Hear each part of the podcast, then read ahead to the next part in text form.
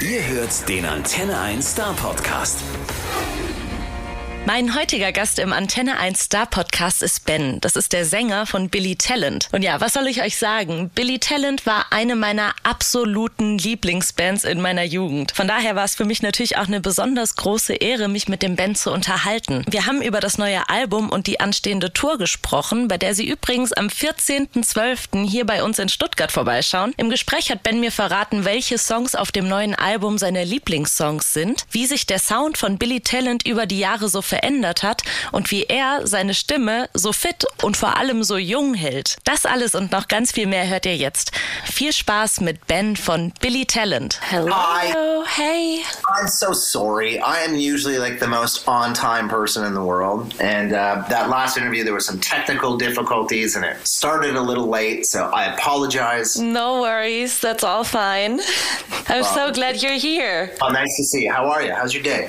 I'm good. I'm, I'm super good. It's a bit stressful though. Today, Wow. there, it's it's a lot to do today. You know, everybody. I feel like everybody's releasing new singles tomorrow, Oh, yeah? so we have to prepare everything Oh, so we can put them on the air tomorrow. Anything good? Yeah, Rihanna.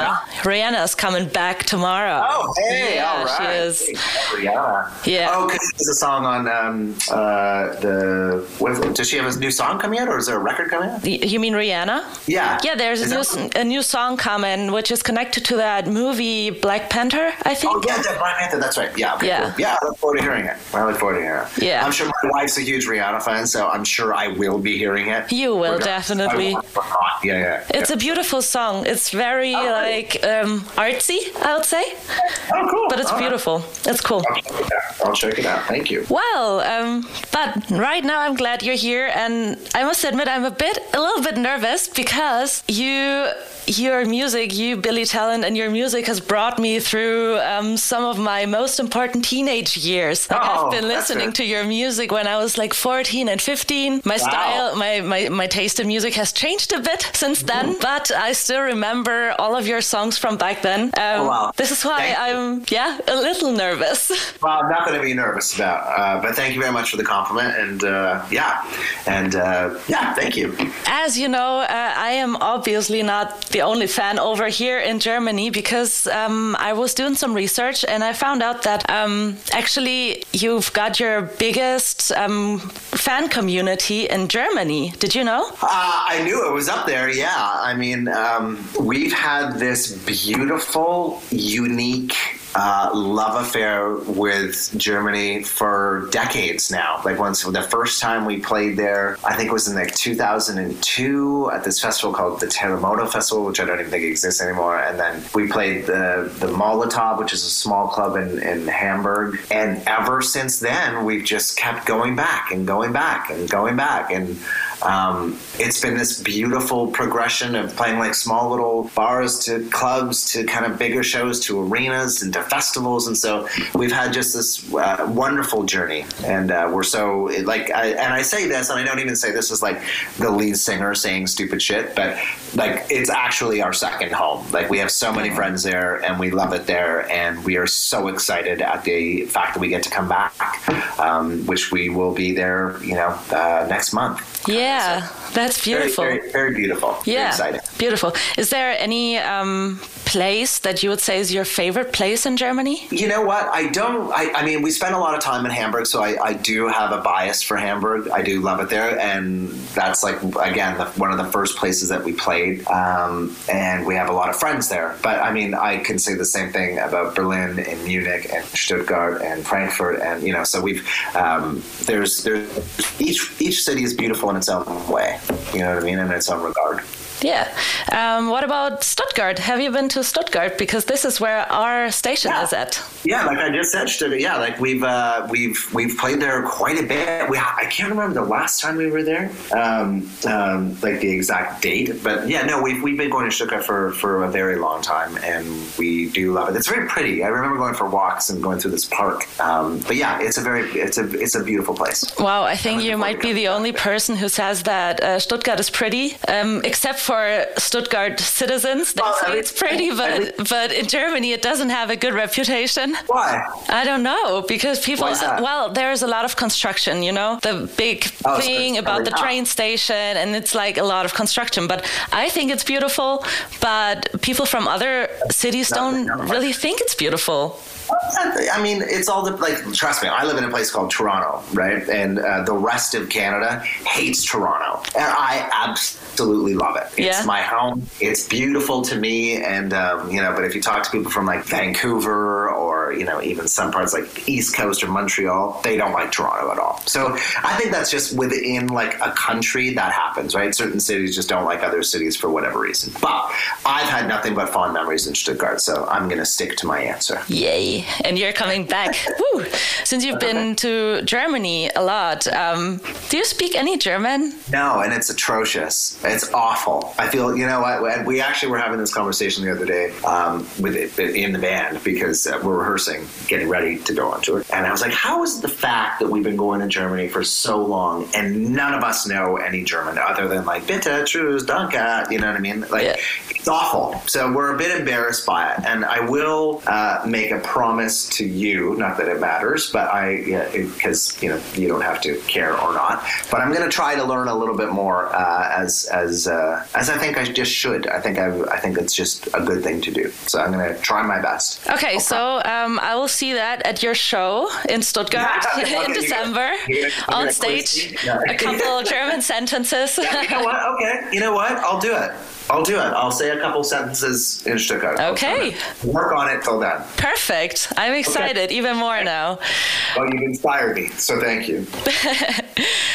All right, let's see. Um, well, yeah, we are very, very happy. Our station is like presenting your concert, and we're very happy to do so.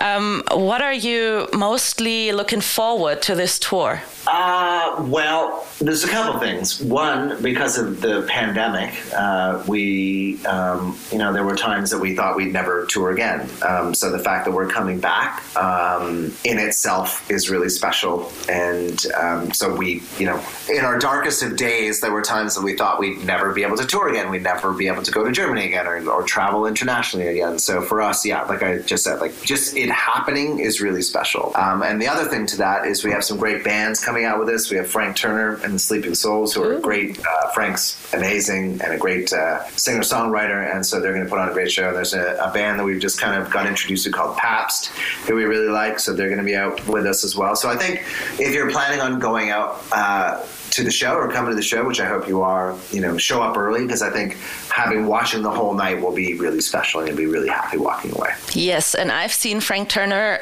once before, and I must say he's amazing. He's just Amazing, right? he's he's an entertainer. Like Exactly. So we're excited to have him out with us, and Yeah. uh, we've known Frank for a very, very long time.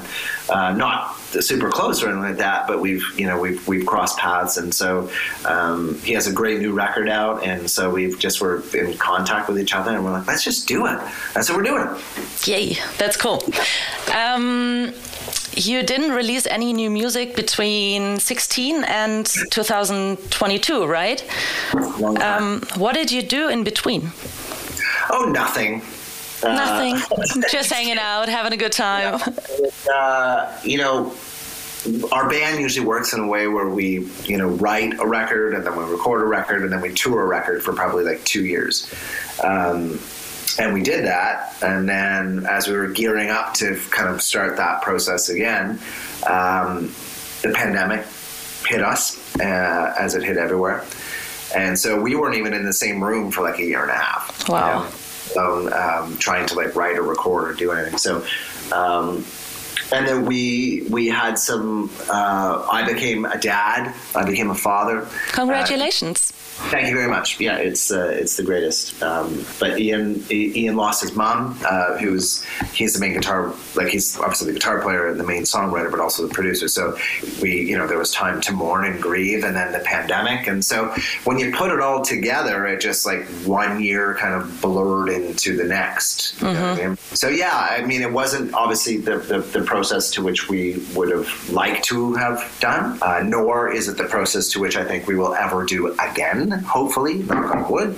Um, but that being said, it was what it was, and the the end result is uh, something that we're very proud of, and it's very special. And I think the record will have a special place in our catalog, like in our catalog, just because of all of the things that I just mentioned and how much uh, you know there was a, a, lot of struggle around uh, around the record. So, but you know, all that to be said, me personally, I think that um, uh, with struggle comes good art. I think that art is uh, if something comes easily to you, it's probably not your best work. Mm-hmm. that's just my own take.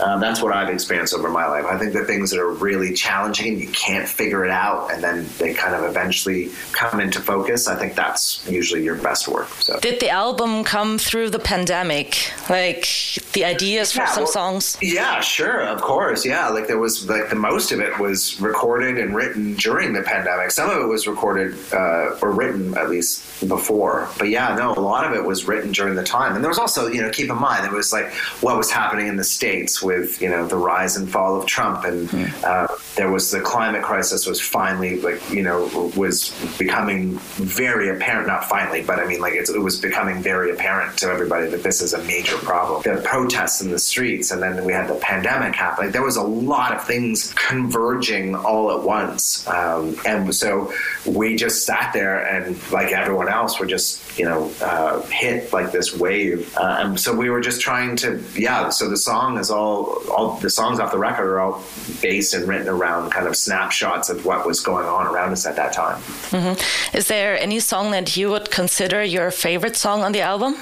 Um, I'm going to say the last song. Uh, it's a song called "For You," and it's a song. Um, again, as I just mentioned, you know, uh, Ian's mom had passed away, and um, and I became a, a, father, and so we tried to write a song. The two of us, you know, because Ian and I work on all the lyrics together and always have. You know, we we we wrote this song kind of coming about it from two different points of like loss and birth and that love that's there never goes away regardless if it's you know if it's in this world or the next or wherever it may be that love that you feel is so deep and so connected that it doesn't matter the beginning or the end. It's just there. And mm. so we tried to write a song from that kind of point of view and i think we did it. Um, and so yeah so that song uh, means a lot to me personally. Beautiful beautiful message. And i would say um, this is the right point to listen to it. Oh okay. Thank you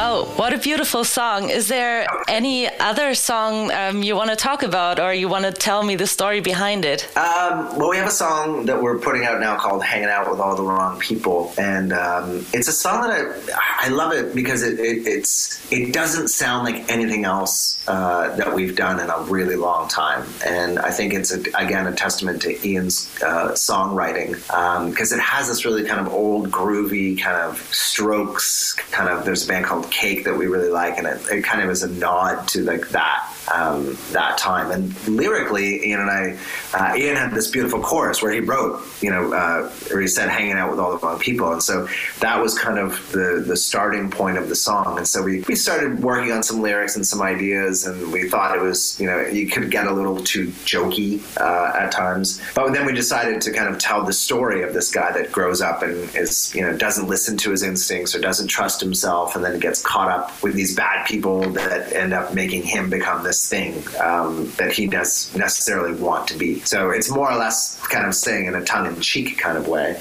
that you know be careful of who you hang out with mm. the information and the advice you get because sometimes it could lead you down the wrong path and if something doesn't feel right then it probably means it's not right so uh, so yeah so it's a it's a song that it, i think is really uh, different and stands out and kind of uh, stands alone on the record. So I think it's really cool. And this is again the right point to listen to it. Have Let's fun. Turn it up.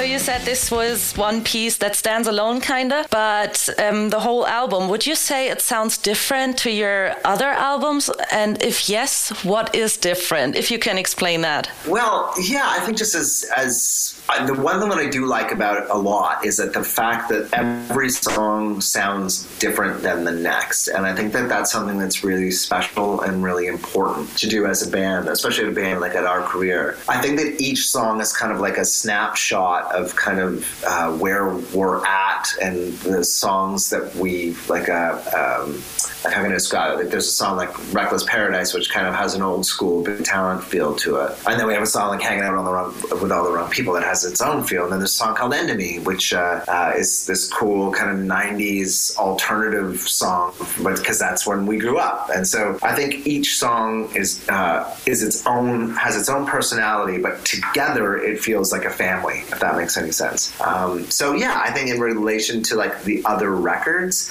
obviously we've grown as individuals, as human beings. We've you know um, we've experienced a lot of different things and have endured a lot of different things. So that kind of changes your uh, you know how you approach music and how you sing um, per se, or how you play guitar. And so yeah, I think um, it's a long answer, and I'm sorry. No, it's fine. That's interesting. Day, you know what?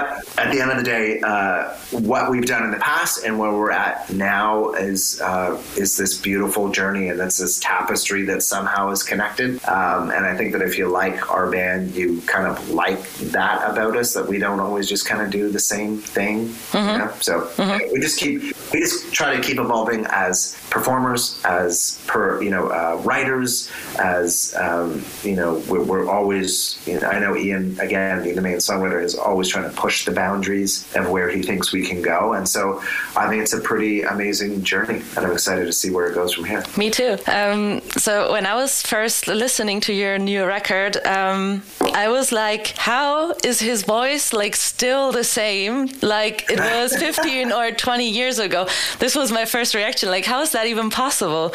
Is there anything that you do to your voice? Any secret that keeps it healthy or young, actually? Uh, well, um, thank you. I'll take that as compliment. Yeah, I mean, I've been working. I, I listen. I, I, know my voice is a very particular uh, sounding voice. Um, all my favorite singers have always had something a little off about them. Um, so I do understand that it might not be for everybody, but I uh, I've been really working at trying to become a better singer mm-hmm. um, and trying to. And again, that goes back to like the songs that Ian you know uh, presents. They they have their own unique challenges, and so I've just always pushed myself to kind of meet those challenges. And sometimes it works, and other times it may not work as well as you'd hoped. But I think that overall, I just keep trying to push forward and learning more about my voice and what I can do, what I can't do. And so, um, yeah, I don't know. I don't really do. I think that w- there was an old interview with Chris Cornell mm-hmm. from Soundgarden, who had one of the, you know, obviously one of the most unique and strong voices of, of, of that generation. And the interviewer said, you know, he had been going through a bit of vocal problems, and they're like, "Oh, so how's your voice? Everything okay with your voice? And what's going on with your voice?" And he said, "You know, the only time I really have problems with my voice is when people talk to me about my voice."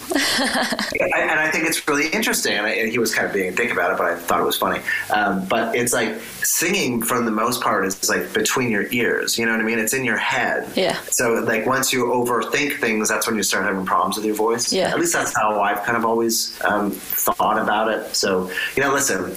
I probably I'm trying to quit smoking, so that's uh, you know, but I, I smoke and I do like the glass of wine, and so I'm trying to you know when I'm on tour, obviously I try to limit that as much as possible. Like I can't be out smoking and drinking every night. And that makes sense. My voice the next day, right? So I uh, yeah, so that's trying to just be mindful of your voice. Okay, um, you mentioned your favorite singers. Who are they? Uh, they would go in no particular order from Perry Farrell from Jane's Addiction to Eddie Vedder from Pearl Jam to Freddie Mercury from Queen to Mike Patton from Faith No More. Um, yeah, I would say that's kind of you know uh, Thom Yorke from Radiohead obviously is is, is pretty special. Um, uh, I would say that's kind of like my upper echelon of the voices that I love. You know what I mean? Mm-hmm. Um, but yeah, that Robert Plant Sting.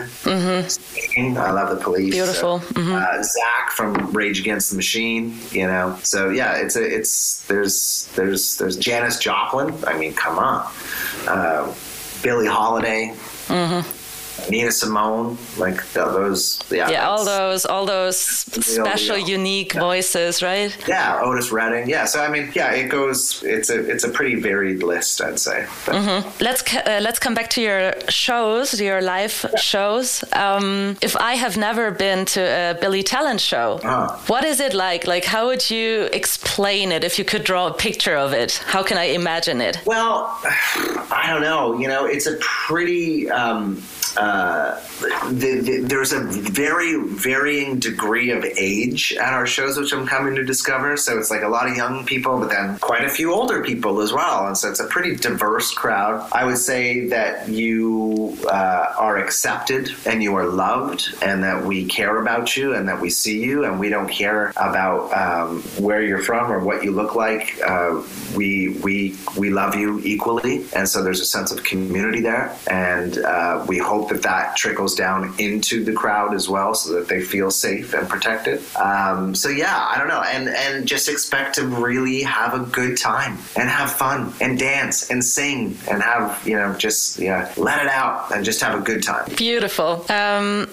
what are you personally doing the last hour before you go on stage? Do you have any kind of ritual? Uh, yeah, I mean, I do and I don't. Um, like, usually the band has like a little warm up room, so they're all kind of like playing, like getting warmed up and playing songs backstage. I don't really do that. I kind of go into my own little room or the bathroom or a closet, and I put my i, I put my phone on, my iPod on, and I just sing like three or four songs by myself, and then I go on stage. it? Yeah, there's nothing. We don't. We're not that band that like stands around in a circle. We're like, okay, we're gonna. Yeah, yeah we're, we're not that band. Like, Okay. we're just gonna, oh, meet you at the stage. Okay, see you at the stage. And we kind of go to the stage. And Okay. Yeah. That's cool. Yeah. Um, what is your favorite part of playing live? Um, you know, I, I, I think it's just the overwhelming feeling of like gratitude to be able to still be doing it. I think that's the thing that makes me the most. Uh, you know, like when you look out into a crowd, into a town, into a city on like, let's say it's a Wednesday night, you know, in the middle of November or December, and there's people that took the time out of their lives, right? And I'm, you know, I go to shows as well, and so I know what it's like to like try to get a babysitter, or you know, you have to split a cab, or you got to find parking, or you, you're meeting your friends at the seats, or you're going to meet them outside, and you're like, like I know how much effort it takes to get to the show, and I don't think that enough bands take that into consideration or appreciation for like what people actually have to go through to get there. Um, but once you're there, you know, I think it's just such a. I, I tend to think that the whole, the rest of the world has gone away, and it's just we're sharing a moment in real time together that can never happen again. You can ref- you reco- record it on your phone, sure, but what I'm saying, like that feeling that night, that will never happen ever again. So I think that that's the thing that I focus on the most is like, regardless uh, of you know how you're feeling or how the show's going or whatever. It's like this is a very special moment, and it's nice to just share those special moments with people. Um, and in general, what is your favorite part of being a musician? Could you say that? Uh, I mean, I don't know. I think the fact that we get to like do this for like a living, like I get to be able to eat and have a shower with warm water because of it. I think that's pretty special. Well, You yes. know, like, eh, I know it sounds kind of silly, but like the most simple things of like, yeah, like we get to do something that we love, um, and we get to hopefully make other people happy. And I think that that's that's the joy. I think any musician, right? If you can move somebody th- with a song, if you can be like like you said, how you started the interview, like you you know you there's some songs that you liked ours back when you were a, a teenager, right? Um, to have that connection with people and to have that kind of like imprint in even if it's you know even if you're not the a big fan anymore or whatever but to have that moment i think is really special. Just to know that you've either helped or were there at a party when songs were being played or like you know i don't know. I think it's just special to know that we've kind of been in the background Yeah. the soundtrack sometimes to like what people how people like their lives. I think that's pretty special. Yeah, you know, to me, music captures a lot of memories. Like, Yeah, exactly. when I listen like to your music from back then, like your first and second album, I've listened like all the time, and I was just listening to it yesterday again after a couple years, I, I Yeah. think maybe, and it Yeah. it pushed me right back to my right. teenage years, like my memories and what I yeah what I experienced during that time listening to your music like a lot. Isn't that so beautiful? Yes. Like to me, that's just like it's like, and that's the thing about music in general is like it, it's you can't touch it, you can't feel it. It's just it's strange that this thing that goes into your ears and into your head can fill your heart and your soul and have so much power. You know, it's Yeah. just it's so beautiful. Like when you're happy, you listen to music. When you're sad, you listen to music. You know, like you you always have songs, uh, and again, like you're saying, like that just transport you back to certain moments in time. And like still happens to me. Like when I hear a certain Pearl Jam song off uh, off of uh, Vitology, like it puts me right back into my friend's car. You know, driving around in the rain, Yeah. smoking cigarettes out the window. You know what I mean? And like, Exactly. I, I, that memory will always be there. You know, so it's pretty pretty cool, pretty Yeah. special. It's magical, really. Yeah, music is magic. That's right. And um, I think that's a really good quote to end this interview with, I this nice right. talk. Um, I am happy to see you in Stuttgart. One last thing I would ask you for, if you want to, um, if you want to invite your fans to the show in Stuttgart on December 14th. December 14th. Stuttgart, it's Ben from Billy Talent. How are you? We are playing in your city December 14th. Come by. Come have fun. Come have the have, come check out the show. You're going to have a great time. Thank you. This stupid. was this was beautiful. Thank you very much. It was very very nice to talk to you. I had a very huge nice fun. to talk to you as well. And good luck with the rest of your day. And uh, we will hopefully see you in Stuttgart. Yes, uh, you will see me, and I hope you have a couple sentences in German Oh, for yeah, that's me. right. I forgot. Okay, thank you for reminding me. Yes, I'll, I'll work. All right, cool. All right, see you then. Bye bye. Der Star Podcast bei Antenne 1.